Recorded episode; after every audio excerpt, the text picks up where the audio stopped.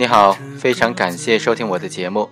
今天呢，要一起探讨的问题是特殊人员的刑事责任能力问题。所谓特殊人员呢，简单的说就是精神病。按照刑法第十八条的规定呢，精神病人在不能辨认或者不能控制自己行为的时候造成危害后果，经过法定的程序鉴定确认的。不负刑事责任，但是应当责令他的家属或者监护人严格的看管和医疗，在必要的时候由政府强制医疗。间歇性的精神病人在精神正常的时候犯罪，也应当负刑事责任。尚未完全丧失辨认或者控制自己行为能力的精神病人犯罪的，应当负刑事责任，但是可以从轻或者减轻处罚。这个法条在司法实践当中的难点在于，怎么样认定精神病人，尤其是在不同的鉴定意见做出的结论不同的时候，该怎么认定犯罪嫌疑人是不是精神病人呢？我们通过具体的案例来分析。二零一二年六月五日，李某在停车场内用自备的钥匙打开了被害人周某的轿车后备箱。盗走了后备箱内价值约三百多块钱的财物。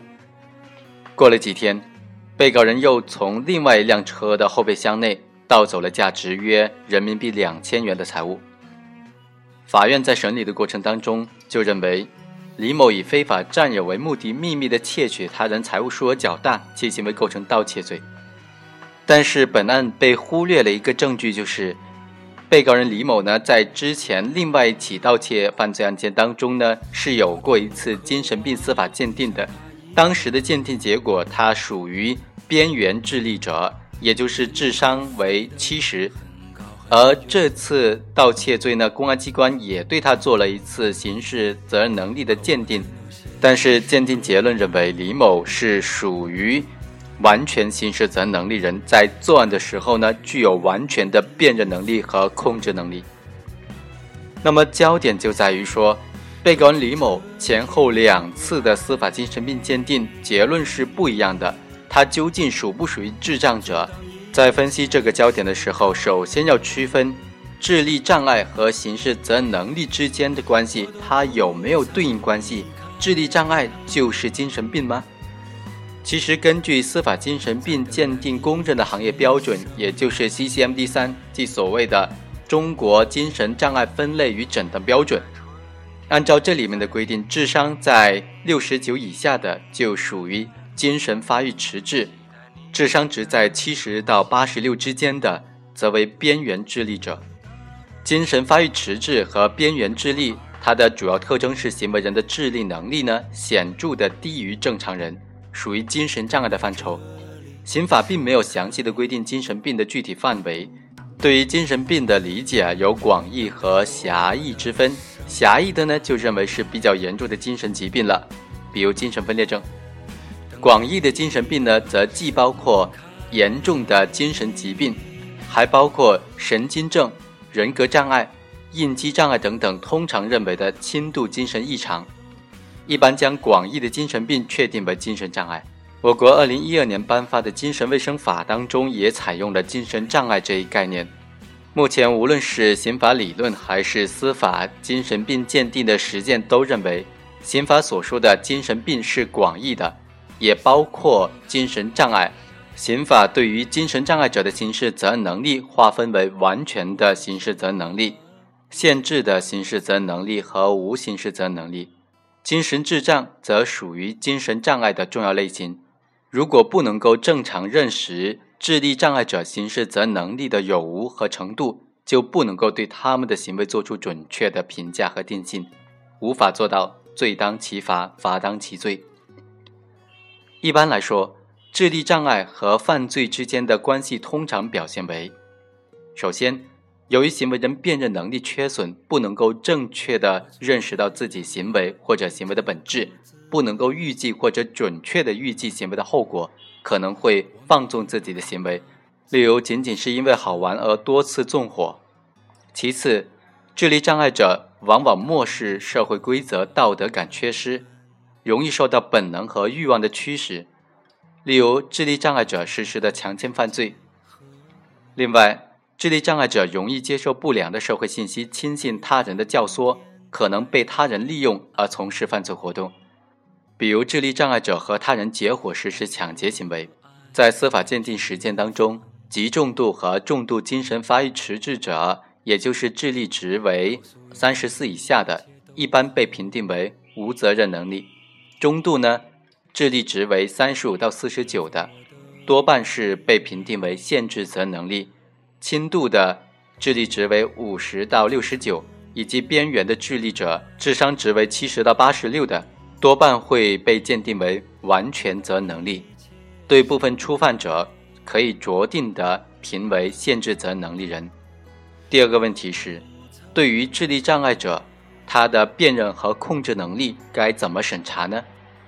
通常来说，可以从以下的几个方面来审查判断智力障碍行为人的辨认和控制能力，从而准确地判断被告人的责任能力问题。第一，行为人的犯罪动机是否有现实的基础？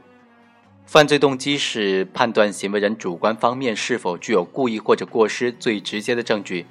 很多案件正是因为司法人员对行为人的作案动机产生疑惑，而启动这种精神病鉴定程序。有学者也指出，可以依据动机来判断精神障碍者的刑事责任能力问题。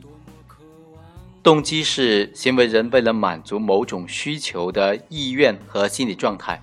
一般而言，只有出于现实动机作案的智力障碍者才有刑事责任能力。智力障碍者的作案动机呢，往往可以分为四种情形：第一，动机不明。正常人实施犯罪行为总是存在一定的动机的，或者是谋财，或者是满足性欲等等。对于智力障碍者来说，如果智力缺损严重到使行为人意识不到自己在做什么，或者不能够意识到自己真正在做什么，就属于这种无作案动机，也称为动机模糊、动机不明，多半表现为行为人不能够说明自己作案的原因，或者所说的原因十分奇特。和现实情况完全背离。第二，病理性动机，这种情况在单纯智力障碍者身上比较少见，但是有些智力障碍者合并出现其他的精神障碍，例如智力障碍并发精神分裂症、偏执型精神病等等，就有可能会出现幻觉、妄想等等知觉思维障碍。虽然此类行为人存在明确的动机，但他们的动机是出于虚幻的需要。正常人是无法理解的，正因为这种动机无法被人理解，比较容易识别。第三，现实动机，这种动机和精神正常者产生的动机区别不大，都是出于生理、社会和心理等等需要。即便这种需求是不合理、不合法的需求，也是属于现实的动机。对智力障碍者来说，他们有可能不能够采取正确、恰当的方式来满足自己的需求。或者难以控制自己的欲望，从而实施的犯罪行为。对基于现实动机作案的智力障碍者行为人呢，要仔细的进行甄别和普通人的道德品质和法律意识要区别开来，防止将严重的精神智力障碍者视为普通人犯罪加以认定。有些智力障碍者行为人由于思维能力比较差，推理判断往往不符合逻辑。虽然他们的动机是现实的，但多多少少显得荒谬可笑。对于基于现实动机作案的智力障碍者行为人的审查，不在于行为的动机方面，而在于行为的控制、行为的方式上面，即行为人是否能够支配自己的情绪和行为，是否能够以正常的方式满足自己的愿望。例如，有的智力障碍行为人不能够对强奸行为做出合法或者非法的判断。他们不能够理解性欲的本质，不清楚法律社会规范针对性行为有任何限制，因为不能够通过正常的合法的方式来解决性欲冲动而实施强奸行为。其中呢，比较严重的智力障碍者，甚至可能不加选择的侵犯亲人、邻居等等。而对于辨认能力正常的人而言，他们一般会对犯罪对象是有所选择的。第四，混合动机。即病理性动机和现实动机的混杂，其中某些动机可能占据主导地位，审查时要特别注意行为人作案时是否具有深层次的病理性的原因，而不能够仅仅根据直接的现实的原因来认定他的作案动机。有的精神障碍行为人归案之后所供述的犯罪动机看起来是合乎情理的，但是深究下去，很有可能会发现该动机受到其他精神障碍的影响。具体到本案，被告人李某虽然是智力偏低的。但是他在实施盗窃罪的时候动机明确，他供述自己没有工作，也没有他人给他经济资助，没有钱花，所以就想偷别人的东西卖。他盗窃了车内财物之后，把赃物拿到礼品店去回收换钱，然后到一家游戏厅买了数百元的游戏币玩游戏，直到游戏币全部输光，又准备继续作案，被巡逻的保安人员抓获。他主观上就是为了非法占有他人的财物，满足自己的物质需求。综合来看，本案并没有发现李某有任何的虚幻的不明确的动机，因此呢，可以认定他作案动机是出于这种现实的动机。第二，要看被告人作案之后的表现。作案后的表现是判断行为人对于行为的辨认控制能力的一个非常重要的参考因素。对于智力障碍者来说，犯罪前后智力障碍不会有明显的变化，可以通过归案后的表现确认他犯罪时的辨认和控制行为能力。犯罪嫌疑人犯罪后的表现主要有两点：第一是自我保护行为，自我保护是指犯罪人为了逃避惩罚和追究责任，有意识地向司法人员回避虚构事实，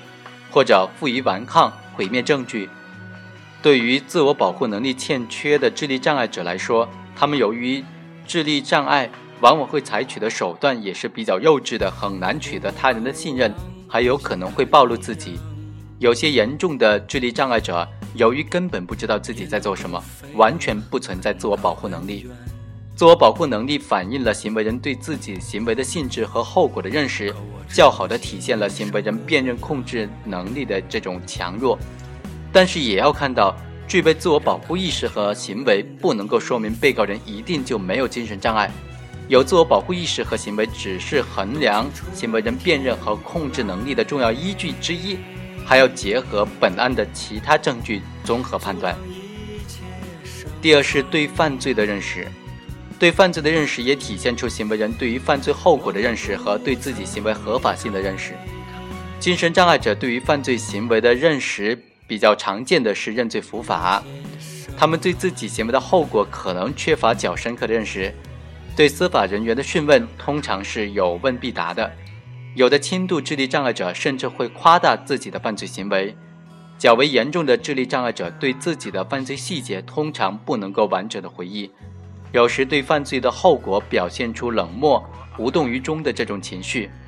在本案当中，被告人李某懂得作案时避开他人。盗窃之后，迅速的逃离现场，将窃得的赃物拿到礼品店去回收卖钱。店主询问赃物的来源的时候，李某编造谎言说是朋友送的。在对李某进行司法精神病鉴定时，他称自己计算了一下，盗窃金额只有一千多元，最多判个半年，自己被判过刑，再加判个半年，没有什么大不了。从这些供述表现来看。李某具有自我保护意识，知道自己的行为是犯罪行为，会受到什么样的惩罚，对案件的性质和后果能够正确的认识。第三，还要考察犯罪嫌疑人的社会适应能力。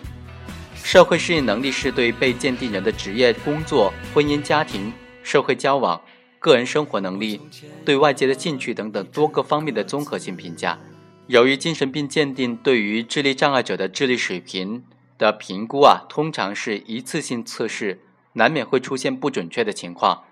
社会适应能力的评估显得尤为重要，而且社会适应能力的评定具有客观性，往往比智力测试更加可靠。特别是评定轻度精神发育迟滞和边缘智力行为人的责任能力的时候，智力水平并不能够完全的反映出他们对犯罪行为的认识程度，而社会适应能力呢，其实是更加有价值的评定标准。评估行为人的社会适应能力，需要考察行为人的成长历程、学习经历、工作能力、人际交往情况、兴趣爱好等等。其中大部分和案件没有直接的关联。公安机关取证的时候，往往不会进行全面的调查，这就需要审判人员根据案卷的材料，全面的掌握和被告人社会适应能力相关的证据，必要时可以亲自进行调查取证。本案当中，被告人李某盗窃汽车后备箱的犯罪手段具有相当的技术含量，他知道把赃物拿到礼品店回收卖钱，能够编造赃物的来源，欺骗店主。而且长期混迹于网吧、游戏厅，懂得操作电脑和游戏机，可以判断他的社会适应能力基本上是正常的。第四，还要考察犯罪的性质。有学者就说，智力障碍者只是在一些高难度的问题上表现出和常人相异，但是在基本的社会道德问题上，他们应当有行为能力，所以他们应当对自己的行为后果负责。犯罪性质和精神障碍者刑事责任能力存在密切的关联，可以用自然犯和法定犯的区分来说明。自然犯和法定犯的概念是由意大利的法学家加罗法洛最早提出来的。自然犯是指侵害法益的同时明显的违反伦理道德的犯罪，法定犯是指和自然犯相对的概念，主要是违反行政、经济法规的犯罪。虽然二者之间没有绝对的界限。但在智力障碍者身上，该划分仍然具有重要的意义。一般来说，智力障碍者大多实施的是侵犯财产、暴力性犯罪、性犯罪等等自然犯。一方面是由于他们的劳动能力和生活环境差，加之道德水平低下，通过实施上述的犯罪可以满足欲望；另外一方面是因为他们参与社会的活动有限，实施法定犯的能力和条件是有欠缺的。当然。也有一些轻度的智力障碍者，由于认识能力上的缺陷，可能会以好玩、寻求刺激的心态实施扰乱社会秩序的行为，即便因此造成重大的人员伤亡或者财产损失，更多还是因为他们对行政法规、经济法规不能理解所导致的。此类犯罪呢，更加符合法定犯的定义。对于实施了不同性质犯罪的智力障碍者的刑事责任能力，需要区分对待。通常认为。只要智力障碍者行为人具备了基本的认识能力，就能够判断自己的行为是否违背社会道德，从而不会去实施杀人、放火、抢劫等等自然犯。本案当中，李某所实施的盗窃罪属于典型的自然犯，他的智商达到了边缘智力水平，能够充分的认识到盗窃他人财物的行为是社会规范和法律所不允许的，会受到严厉的惩罚。第五，要考察犯罪嫌疑人一贯的品行和前科行为。有些智力障碍者由于是非观念薄弱、好逸恶劳，容易受到社会不良思想的影响，往往多次犯罪，甚至因犯罪受到惩罚，出狱之后仍然屡教不改。在判断刑事责任能力时，应当首先将首次犯罪者和屡屡作案者加以区分。